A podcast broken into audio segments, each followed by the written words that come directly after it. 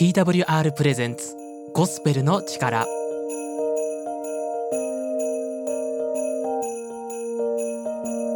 いやー寒いですね。皆さんいかがお過ごしでしょうか？TWR がお送りするゴスペルの力のお時間です。本日は TWR のヨッシーこと鈴木が番組をお送りしていきます。よろしくお願いします。ゴスペルの力では皆様からのお便りまた一言を募集しています。旧 Twitter 現 X でハッシュタグゴスペルの力でつぶやいてください。または現在お聞きの放送局にメールで送っていただいても構いません。たくさんのお便り募集しています。どうぞぜひお送りください。え改めまして皆さん最近はどのように過ごされているでしょうか？街はね夜になるとすっかりクリスマスムードというかイルミネーションがね特に綺麗ですよねこの時期は。ライトアップねされてる何かお出かけスポットとか行かれた方もねおられるんじゃないでしょうかね。僕はと言いますとあまり映えスポットとかねいうものには行けてないんですけど実はね楽しみにしているねイルミネーションが一つあるんですよ。駅とかお店とかでもないとあるねあのただの普通のマンションの一室なんですけどそこはですねまあクリスマスとも関係なくずっとねイルミネーションを毎晩ねしているお部屋があるんです。でその前をですね僕は週に12回夜に通ることがあるんですけど光ってるのを見るとあ今日もねやってるやってるとなんか安心するんですよね。何なんでしょうねこの気持ち。たまに光ってない日もあるにはあるんですけどそうするとあれ今日はどうしたのかなってなんか心配しちゃうんですよね。余計なお世話なんですけど。でまあそんな感じで特にお出かけスポットには行ってないんですけど僕とね同じくあんまりね出かける予定が特にないよという方は今年のクリスマスはぜひね教会に行ってみるというのはどうでしょうか。気づいてないだけで意外とねあのあなたの街の中にもキリスト教会あると思います。実はですね毎日ね目の前を通っているかもしれません。まあ教会っていうと分かりやすいね教会もあるんですけどでもねものによっては建物によってはなんか十字架があんまり目立ってなくてあこれ教会ですっていう感じがしないところも中にはあるのでぜひ検索してみたりしてください。で教会ってねなんか敷居が高くて入りにくいっていう声を、まあ、よく聞くんですよ。清く正しい人じゃないと入っちゃダメなんでしょといったことも聞いたことはあります。でもね全然そんなことないんです。今ね喋ってる僕みたいなごくね普通の人が集まっています。はい皆さん一般人です。クリスマス礼拝は普段よりオープンになっているというかまだね少し入りやすいと思うのでぜひ足を運んでみてください。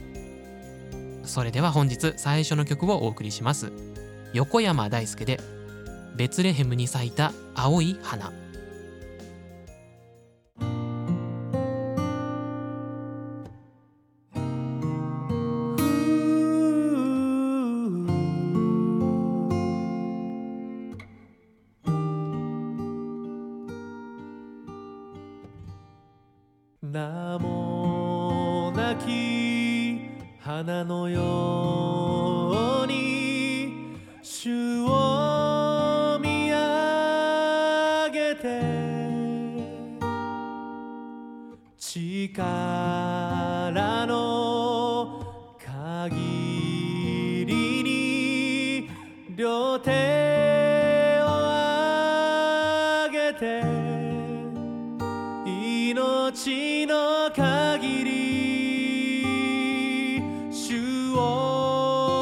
求め輝き続けたい。糸高きところに栄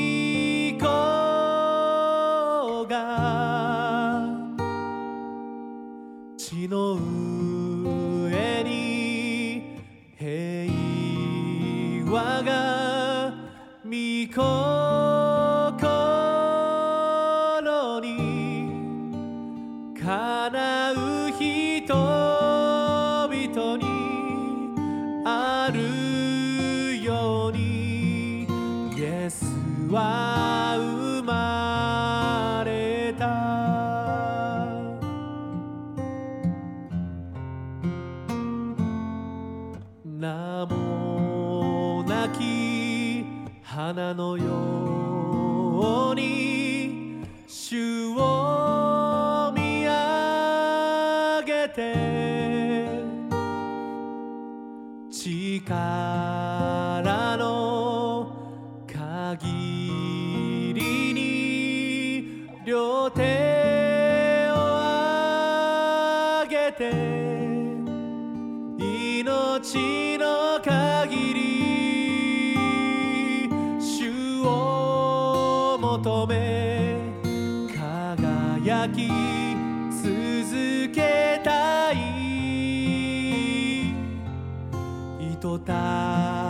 高き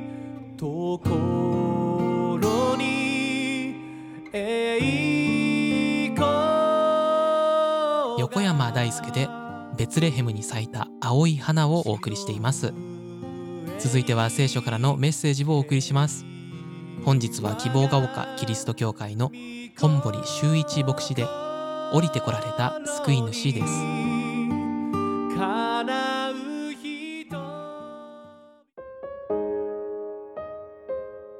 えーこんにちは。皆さんお元気でしょうか、えー熊本市の希望が丘キリスト教会の牧師で本堀修一と言います。いつも聞いていただいてありがとうございます、えー今日もしばらく聖書のメッセージにお付き合いください、えー教会の近くの、えー方に庭のある家があります。えー先日そこを通ると数台の軽トラックが止まっていました。えー塀越しに覗いてみると植木屋さんが刈り込みをされていました。私の近所ではあまり見なくなった光景で思わず見入ってしまいました。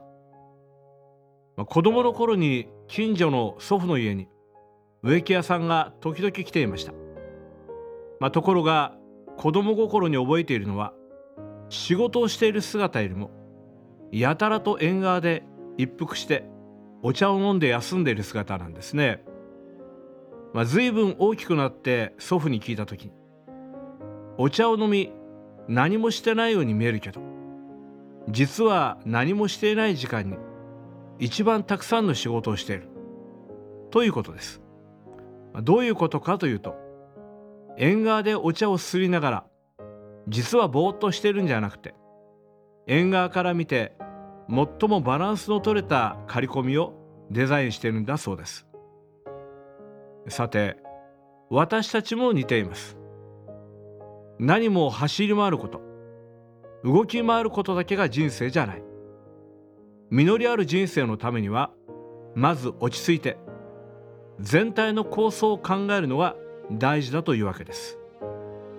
まこういう多忙な時代だからこそ心を静めて人生についてじっくり考えたいと思います。さて私は先日古い NHK のドキュメンタリービデオを見せてもらいました。決断という番組なんですね。クローズアップされているのは日本を代表する広告広報イベント会社。電通の高橋部長と言われる方です、まあ、彼はある日のこと取締役に自らの降格人事を強く願い出ます。昇格人事。出世じゃないんです。降格を求め部長から平社員にしてくれというふうに言うんです。一体彼は何をしでかしてしまったんでしょうか。もちろん別に失敗の後始末でそんなことを言ってるのではありません。実は奥様が末期がんの宣言を受けます。もう余命いくばくもない。助からないのです。その時彼はじっくり座って人生を考えます。その時会社は大きいプロジェクトを抱えていました。しかし妻の看病はどうしても必要なことです。子供たちの将来のこともありました。体は一つしかないのにしなければならないことが山のようにある時私たちはパニックになりやすいものです。どうしたらいいかと考えてしまいます。まあ、彼は自分が今しなければならないことは何か。いや自分でなければできないことは何かを考えました。そう考えると会社のことは誰かに任せることができる。というのはどうせいつか自分もその会社からいなくなる時が来ますが自分が退職したからといって会社がなくなるわけじゃないです。ですから会社は人に任せる。しかし妻のことは自分にしかできない。そこで彼は部長から平社員になり待遇給与一切を新人と同じにしてもらう。その代わり妻のもとへ駆けつけることができるようにしたのです。この高橋氏は実はクリスチャンでした。彼には人生の指針がありました。それは聖書です。聖書は私たちをお作りになった神の言葉です。この聖書の中には人生の優先順位が書いてあります。それによると第一に神第二に家族第三に仕事です。もし私たちが豊かな人生を送ることを望むならば第一のものを第一にし第二のものを第二にし第三のものを第三にすることです。第一のものを第三にしたり第二のものを第三にしたりするとどこかで歪みが生じるものです。この番組の中でインタビュアーが彼に来ました。そのように決断された背後にはクリスチャンとしての信仰が役立てられているんですか？それに対してはい私は幼い頃からクリスチャン保護で育てられ何が人生の中で一番大切かまた2つのものの中から1つを選ぶということを身につけるように訓練されてきました。神が私にくださった妻のためにこの願いを申し出るということを犠牲というよりも良いこと正しいことそして正しいことはいついかなる場合でもそれを行うことは正しいことです。やがて奥様は亡くなり天国へ帰られましたが彼の中には苦しみ以上にまた悲しみ以上にすがすがしさに近いものがあったようです。死を意識する最も濃密な時間を人生の伴侶と心ゆくまで過ごしたという満足感です。彼は忙しいからできないとは考えないで自分が看病できるように環境に働きかけを行いそして変えていったのです。そのための犠牲は犠牲とは言わずより良い人生を買い取るための当然のコストでした。ところで彼が平社員になった途端若い同僚たちは気を許し彼に本音で喋るようになったのです。それは部長時代にはさっぱり彼の耳に入ってこなかった。会社に対する不平不満だったのです。そしてその中には非常に的をついた内容のものもいくつかありました。やがて会社の方針でなんと彼はもう一度部長に戻ったんですがその時平社員の目から見える問題点。また平野同僚から聞かされた意見が本当に役に立ったのでした。さて聖書の中にはこんな言葉があります。主はご自分が試みを受けて苦しまれたので試みられている者たちを助けることがおできになるのです。キリストはこの天地をお作りになった神そのものなるお方です。あなたの命の作り主命のルーツであるからです。しかし人間が罪という癌に侵され両親の痛みにもだえ迫り来る死の恐怖に苦しむ姿をご覧になった時この方は神の在り方を捨ててくださったのです。そして人間のなってこの世に下られました。それは部長が平になるというようなレベルの話ではありません。作り主が被造物の形になるということです。しかも赤ん坊としてそのゆえユダヤの田舎のベツレヘムの馬小屋その中にある会話を受けに寝かされた貧しいところに生まれてくださったのです。そしてこのキリストの到来を祝うのがクリスマスです。キリストの人生は罪人に寄り添う人生でした。ちょうど夫が最愛の妻を慈しむように。キリストは罪だらけ欠陥だらけを人間を愛し慈しんでくださいました。決して苛立つことはなく魂の奥底に全く平安を与える約束をしてくださったのです。それは過去にどんな罪があっても許されるという約束です。この無条件の許しのためイエス・キリストはご自分の命で神の前に償いをしてくださったのです。それが十字架の意味です。キリストの死は私たちを罪を背負ったがための死でした。しかしキリストは死んで終わりではなく墓に葬られてから3日後によみがえり天に昇られ今私たちのために取りなしの祈りをしておられるのです。平社員を経験した部長は平社員の気持ちを十分汲み取った上でさまざまなアドバイスをすることができました。自ら人として生きたお方はまた人として正しくまっすぐに生きたがためにかえって人から憎まれ誤解されたこの方は今人から誤解されている者の気持ちを踏みつけられている者の痛みをよるべなき者の悲しみを我がことのように思うことはできる方です。あなたのために天から下りあの十字架にかかり墓に収められ死を突き破り天に戻って取りなし祈り続ける方。これが救い主です。あなたのための救い主なのです。リスナーの方はいかがでしょうか？あなたも今日あなたのためにおいでになられたイエス・キリストに出会ってみませんか？ぜひ聖書を読んでみてください。またお近くの教会に足を運んでみてください。あなたの人生の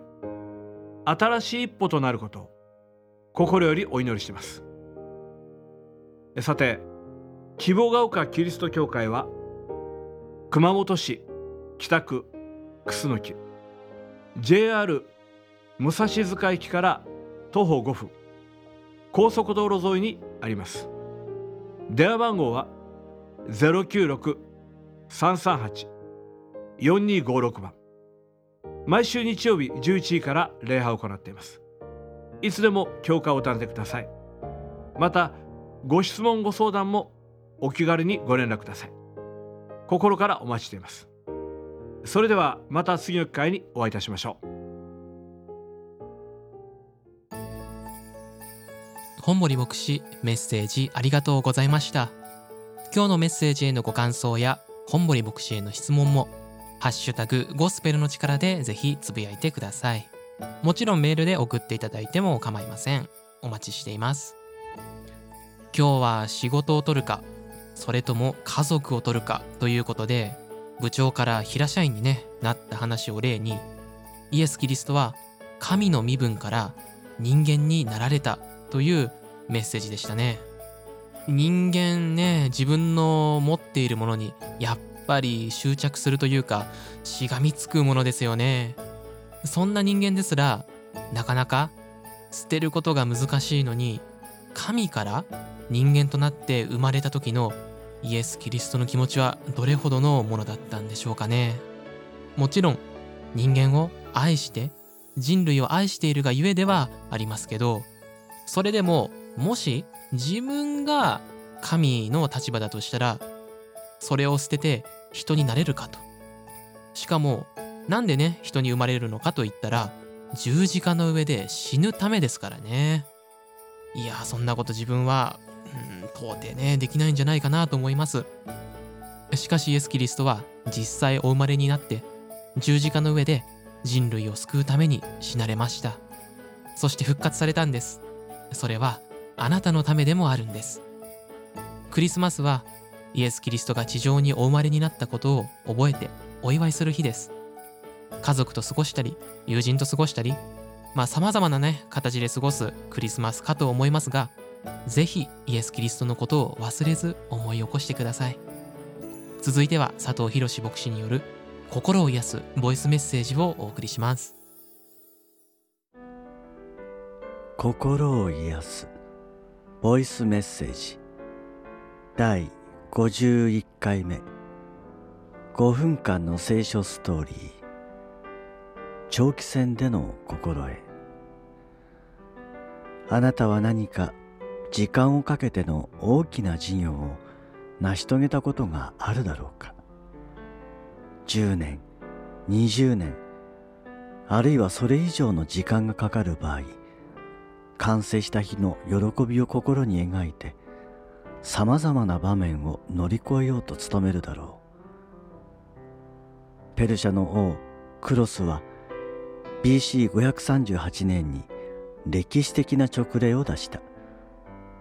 それはバビロンによって捕囚となったユダヤ人たちに神殿を建ててもよいという許可を出したのだ。この勅令から遡ること48年前エルサレムの神殿はバビロン軍によって破壊されていた。そして約50年経っても壊されたままになり再建されていなかった。聖書はなぜ違法人であるクロス王が勅令を出したのかこのように述べている。エレミアに告げられた主の言葉を実現するために主はペルシャの王クロスの霊を奮い立たせたので王は国中にお触れを出し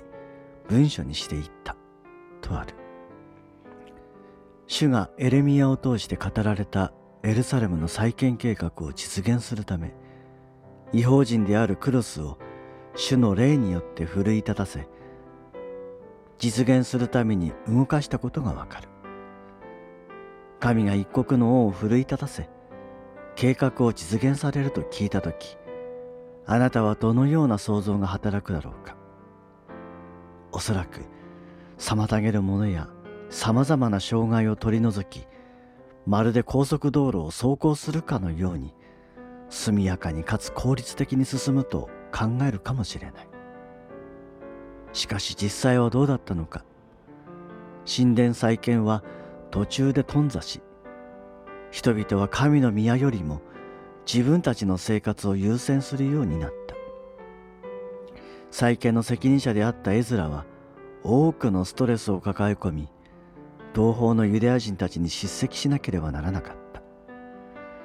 聖書に記されているこれらの出来事から何を学ばなければならないのだろうかもしあなたが神から何かの責任を託され何かの事業に取り掛かったとしよう。おそらくその時、なぜこの事業をする必要があるのか、その目的や意味を人々から問われることだろう。時には協力者の個人的な事情によって計画通りに進まないこともある。また思わぬ障害が出てきた時、皆の意欲がそがれ、その事業から離れる人も出てくるだろう。そのような状況の中で何が大切なことなのだろうか王の勅令による神殿再建であったが実際は簡単ではなかったしかし責任者の絵面は長い時間忍耐して諦めずに人々を指導し完成にまでこぎつけた。それは並々ならぬ苦労であったがその背後に神の助けがあったことを忘れてはならない。クロス王は神の霊に奮い立たせられて勅令を出したとあるが事業を継続した絵面にも当然神の霊が望みその都度彼を奮い立たせたことであろう。それは長い時間諦めずに事業を進めるために深いところから湧き出る泉のようなものではなかったのか。信じる者たちが長く信仰生活を歩む中で必要なのは瞬発力よりも持久力であるかもしれない。そんな持久力を与え続ける神の霊があなたにも望み毎日奮い立たせてくださることを心から感謝したい。神の祝福が豊かにあるように。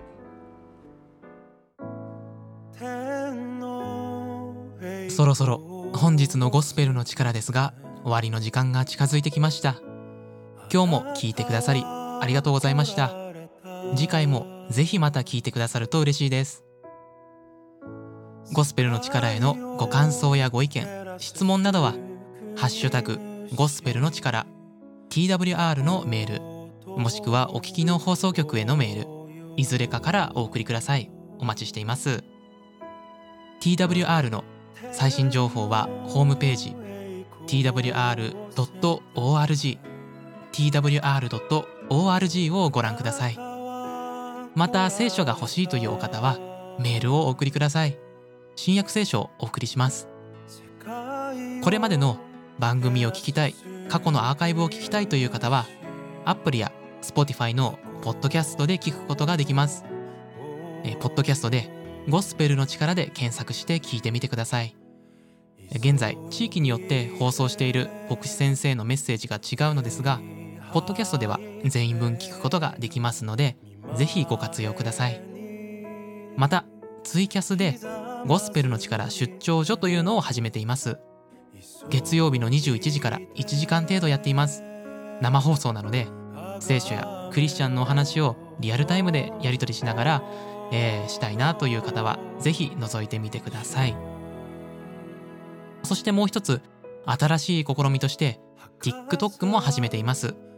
TWR Japan で検索してください。毎日朝と晩に皆様を励ます言葉というのを投稿しています。こちらもヨッシーが喋っていますのでフォローしてくださると嬉しいです。それではまた次回お会いしましょう。